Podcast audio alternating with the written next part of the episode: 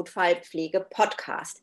Ich freue mich total 2022, dass ich wieder starte mit den Podcasts und habe heute den Dr. Matthias Brachmann. Matthias Brachmann kenne ich schon sehr, sehr lange über die Degina. Wir haben gerade festgestellt, dass er Mitglied Nummer 50 in der Degina ist, also so ein Urgestein der Degina. Kommt aber gar nicht aus der medizinischen Richtung, sondern ist äh, promovierter Volkswirt und hat eine eigene Beraterfirma, also ist Geschäftsführer einer Beraterfirma, berät Krankenhäuser, Gesundheitseinrichtungen und in der Degina leitet er die Degina Services, die vielen von uns und euch ein Begriff ist, der Notfallcampus und viele schöne Dinge, die wir da durch auch das Mitwirken von Matthias genießen dürfen.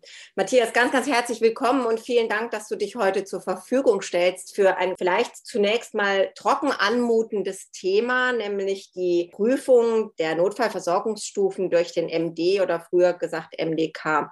Ganz, ganz herzlichen Dank und herzlich willkommen. Vielleicht sagst du noch zwei, drei Worte zu dir selber und stellst dich nochmal vor. Vielen Dank, Margot, dass ich mit dabei sein darf bei deinem Podcast. Matthias Brachmann, du hast schon gesagt, ich bin äh, ja fachfremd, bin Volkswirt, Gesundheitsökonom, bin über einen Zufall ins Gesundheitswesen gekommen, 2005 äh, oder 2006 und dann auch ganz schnell zur, zur Digina.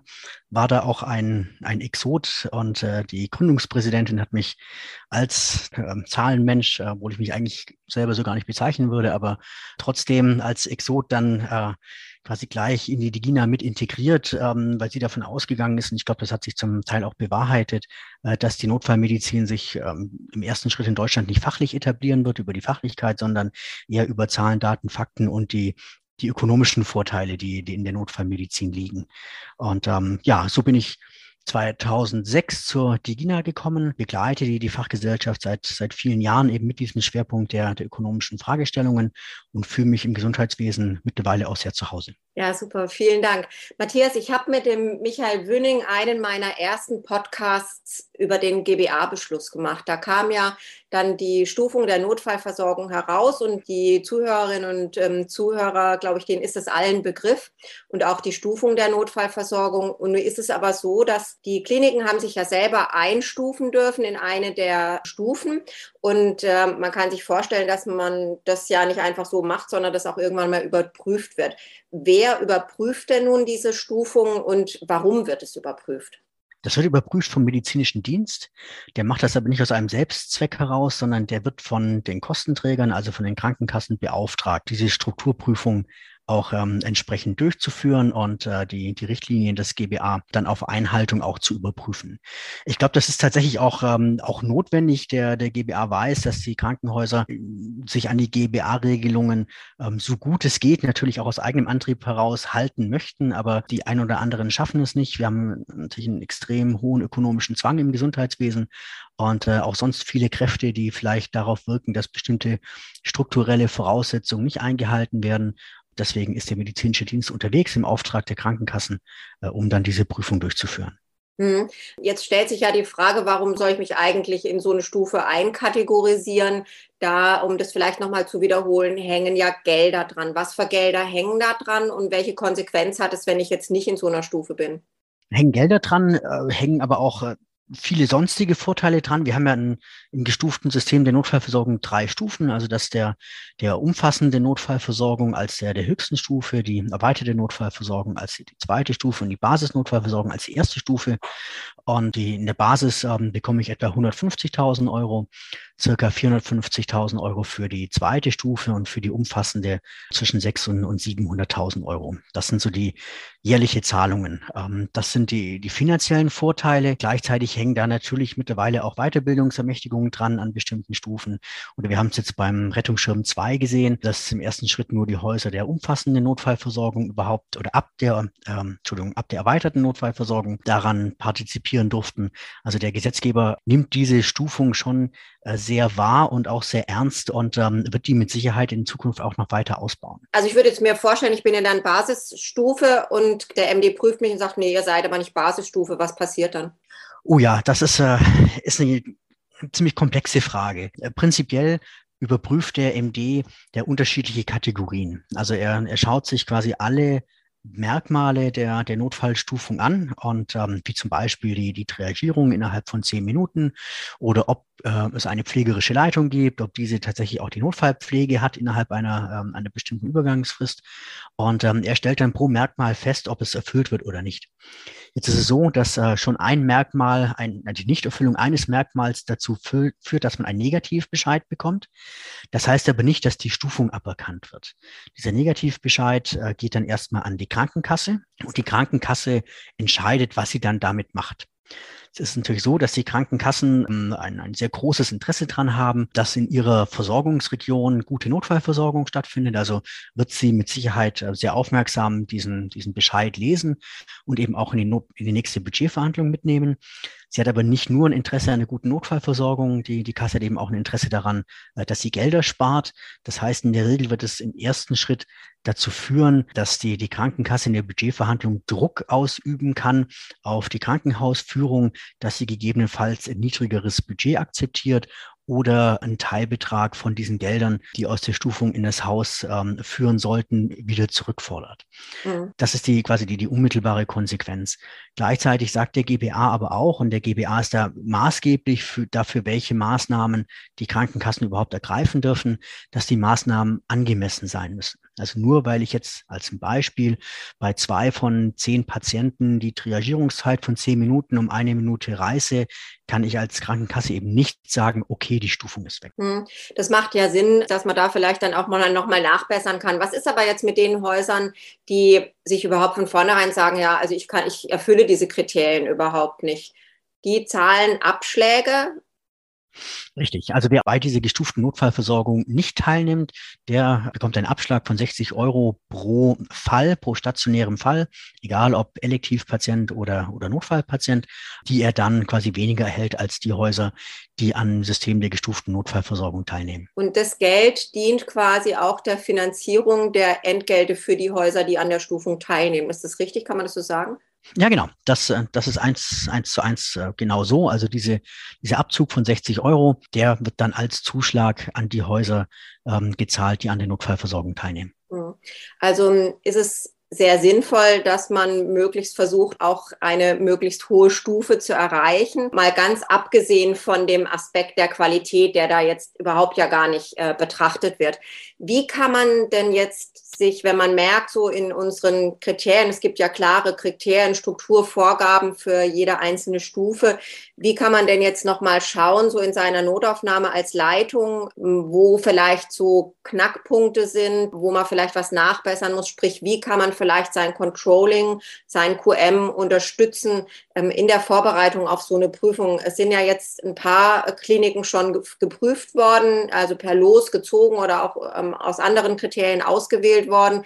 Diese Überprüfung wird ja sicher weitergehen und die Kliniken, die jetzt noch nicht dran waren, werden irgendwann mal dran sein und sich dementsprechend auch vorbereiten wollen. Was kannst du da raten? Wie kann man das am besten angehen? Genau, also es wird jährlich äh, wird eine, eine Stichprobe gezogen von Krankenhäusern von 20 Prozent aus der, der Grundgesamtheit all derer, die an der gestuften Notfallversorgung teilnehmen und die bisher noch nicht erfolgreich geprüft wurden. Das heißt, ähm, die Wahrscheinlichkeit, dass man jetzt 2022 drankommt, ähm, ist schon deutlich höher als letztes Jahr. Und so wird die Wahrscheinlichkeit in den nächsten vier Jahren noch immer weiter steigen, bis fast alle bis zum Jahr 2025 dann auch äh, geprüft wurden. Die äh, Ziehung ist immer Anfang März. Das heißt, man bekommt eigentlich spätestens bis Mitte April eines Jahres Bescheid, ob man tatsächlich auch geprüft wird oder nicht. Das heißt, äh, vergeht der April und man bekommt keine Post vom, ähm, vom Kostenträger oder vom medizinischen Dienst, ist schon mal klar, okay, dieses Jahr bin ich ebenfalls nochmal von der Schippe gesprungen wenn man denn gezogen wird, kann man sich tatsächlich sehr gut äh, auf, diese, auf diese Prüfung auch vorbereiten. Es gibt schon vom medizinischen Dienst selber eine Checkliste, die, die wird in der Regel auch mit übersandt an die Krankenhäuser, wie man die einzelnen Kriterien des GBA-Beschlusses nachweisen kann. Also sei es äh, über eine SOP beispielsweise oder über ein Statut oder über einen Arbeitsvertrag oder auch über eine Betriebsvereinbarung. Das sind Punkte, die, die immer schon genannt sind. Und ähm, das ist quasi auch die beste Vorbereitung, äh, jeden einzelnen Punkt des GBA-Beschlusses durchzugehen, zu schauen, was möchte der ähm, MD als, als Beweis der Erfüllung für diesen Punkt sehen, dass diese Dokumente eben ähm, entsprechend vorzubereiten. Insbesondere dann auch der Personalabteilung zusammen weil das Thema der, der Fortbildung spielt eine große Rolle. Und äh, da ist man als, als Notaufnahme ähm, so ein bisschen auf verlorenen Post, weil die, die Fachbereiche selber, die anderen Fachbereiche ihre Fortbildungsnachweise auch zu bringen haben. Wir sind auch geprüft worden und ich fand das ganz eindeutige Teamleistung, die man da hat erbringen müssen. Und zwar nicht nur das Team Notaufnahme, wie du es gerade angesprochen hast, sind eben auch die Fachabteilungen, die in der Notaufnahme arbeiten, gefragt. Die Bereitschaftsdienste werden da angeguckt und, und, und. Das heißt also, die Notaufnahme wird es nie selber machen können. Man braucht da das Controlling im Boot, die Personalabteilung im Boot und auch das QM im Boot, je nachdem, wie man in der Klinik aufgestellt ist. Und ich weiß nicht, ob andere Kliniken das auch so machen. Da hast du vielleicht einen besseren Einblick. Wir haben tatsächlich ganz einfach aus dieser Checkliste des MD einen, einen Maßnahmenplan uns angelegt, der dann sehr schön strukturiert war, wo klar war, was wessen Aufgabe ist, in welcher Form das zur Verfügung gestellt werden soll und konnte dann in Jurfixen, die wir hatten, zur Vorbereitung gucken, wie ist der Stand in dem Maßnahmenplan und was muss noch gemacht werden. Kennst du das auch so oder hast du da andere Erfahrungen, andere Prinzipien erlebt? Nee, das kenne ich auch so. Das ist ähm, eigentlich eine der, der, besten Varianten, eben anhand der, der, Kriterien zu schauen, wer übernimmt jetzt welche Aufgabe bis, bis wann. Also ganz, ganz klassisch im, im Projektmanagement oder wie man sich auch auf ein Audit vorbereiten würde im, im Qualitätsmanagement oder Risikomanagement, das alles vorzubereiten, arbeitsteilig. Das kann nicht eine Person machen, aber es muss auf jeden Fall eine Person koordinieren. Das ist mit Sicherheit in der oder oft in der, der Notaufnahmeleitung auch gut verankert, wobei ich auch Häuser kenne, die das über das Medizincontrolling beispielsweise federführend gemanagt haben. Das das eben wichtig, dass einer das, das Heft in der Hand hat, der dann idealerweise auch bei der Prüfung selber der Hauptansprechpartner ist und so ein bisschen auch durch die Prüfung führt. Da ist der MD natürlich auch, will natürlich auch führen. Gleichzeitig lässt er sich zum gewissen Grad äh, dann auch so, so ein bisschen zeigen, wie er so durch das Haus zu gehen hat oder ja, welche Informationen man eben einfach so von vornherein schon mit in, in, das, ähm, in diese Prüfungssituation reingibt. Und ähm, wenn man da als Notaufnahmeleiter gut vorbereitet ist, ähm, das hilft auch schon enorm. Also ich fand auch ganz interessant, die machen ja dann auch immer noch mal eine Begehung vor Ort ganz kurz. Und das fand ich sehr spannend, dass wenn da jemand ist, der wirklich in der Notaufnahme drinsteckt, genau weiß, wovon er spricht und vielleicht auch auf Dinge hinweisen kann, äh, die extrem gut laufen, also so ein bisschen sich auch präsentieren, kann man durchaus auch so ein bisschen das steuern, also allein schon zeitlich, wenn ich denen sage, wie toll dieses oder jene, jenes hier läuft, in der Ersteinschätzung zum Beispiel, wenn man da die Ersteinschätzung vielleicht vor die administrative Aufnahme gelegt hat, dass man das so ein bisschen ausbaut, dann haben sie vielleicht auch nicht mehr ganz so viel Zeit und Platz für Dinge, die vielleicht nicht so ganz so gut laufen. Da muss jemand hin, wie du sagst, der wirklich ähm, vom, vom Grund zwar ist, aber eben auch viel Ahnung von der Gesamtstruktur hat, von dem eigenen QM in der Notaufnahme. Das finde ich total wichtig, ja. Finde ich einen ganz, ganz wichtigen Punkt. Ich habe mir so in der Vorbereitung zu dem Podcast, die primäre Zielgruppe ist ja die Pflege eigentlich des Podcasts, wobei sich das ein bisschen ausgedehnt hat, aber habe ich mir überlegt, wie kann denn eigentlich oder hast du eine Idee, wie vielleicht pflegende Pflegeleitungen zu einem guten Gelingen einer solchen Prüfung beitragen können? Was gibt es da für spezielle Punkte? Da gibt einige Punkte. Also ähm, zum einen äh, fände ich es sehr gut dabei zu sein bei der Prüfung selber, um eben zu äh, den Aspekten, die die Pflege unmittelbar betreffen, auch ähm, direkt Stellung nehmen zu können und tatsächlich auch äh, sich zu präsentieren, was man dort macht, sei es eben in der Anforderung der, der Notfallpflege ähm, äh, beispielsweise, die ja ähm, im Bedarfsfall zur Verfügung zu stehen hat, 24 Stunden, sieben Tage die Woche in der Notaufnahme, aber eben auch andere, die Notfallpflege unmittelbar berührende Punkte wie, wie die Triagierung beispielsweise, die man dann im Prozess zum Beispiel erklären erklären kann, wie das, wie das genau funktioniert, wie äh, welches System angewandt wird äh, und darüber dem, dem Prüfer oder dem MD-Vertreter auch schon mal zeigt, ja, äh, wie professionell das, das aufgebaut ist und dann eben bei der Begehung auch genau das entsprechend zu zeigen. Und das ist gleichzeitig auch ein wichtiger Punkt, ähm, nachher bei der, bei der Aktenanalyse, also bei der Fallanalyse. Der MD äh, schaut sich 20 Fallakten an, die, die zufällig aus einem bestimmten Prüfzeitraum ausgewählt werden und da ist es wichtig, zum einen eben die, die Triagierungszeit, die Einhaltung zu zeigen, aber eben auch die, die vollständige ärztliche, pflegerische Dokumentation der, der, Divi-Kerndatensatz ähm, wird da ja als, als Standard empfohlen. Und ähm, auch da kann die Pflege durch die Pflegedokumentation natürlich sehr gut durchführen. Vielleicht auch mal erklären, warum ein Patient, was ja durchaus auch mal im Ausnahmefall passieren kann, erst nach 15 Minuten triagiert wurde und nicht schon nach, nach sieben. Wenn er beispielsweise ein, ein roter oder ein orangener Patient ähm, eben zuerst die, die pflegerischen ärztlichen Maßnahmen begonnen wurden, man da zum Beispiel einen Zeitstempel im EKG schon zeigen kann oder äh, was auch immer, die eben vor diesen zehn Minuten liegen und man dann gut gut sagen kann, ja, die Dokumentation, die Eingabe der Triage ist jetzt leider etwas später erfolgt und das wirkt dann schon sehr überzeugend. Hm. Wichtig finde ich auch gerade in der Pflege, wir müssen ja auch notfallspezifische Fortbildungen nachweisen. Und je nachdem, was für Systeme man im Haus hat, gibt es durchaus Notaufnahmen, die auch kleine Fortbildungen für sich machen, im Rahmen von Teamsitzungen zum Beispiel oder im Rahmen von ähm, Now to Go, was sie an einem bestimmten Tag haben mit Teilnehmerlisten. Und es geht nicht immer unbedingt direkt in die Personalabteilung. Also wenn man da eine Dokumentation zu notfallspezifischen Fortbildungen hat, wäre es eben auch wichtig, das entsprechend vorzubereiten und dann in, in dieser Überprüfung eben auch vorlegen zu können. Mhm. Absolut richtig. Ja, interessant ist jetzt nochmal die Frage, also ich glaube, es ist sehr gut klar geworden, wie man sich vorbereiten kann. Ich weiß auch, dass die, die Gina ja über die Silo-Plattform gibt es ja auch so ein Forum, wo man sich austauschen kann. Da kann man auch nochmal Fragen stellen, wie andere Kliniken das empfunden haben oder wie das so abgelaufen ist, wie das dann mit dem Bescheid ist und so weiter. Da kann man sich vielleicht auch nochmal einwählen.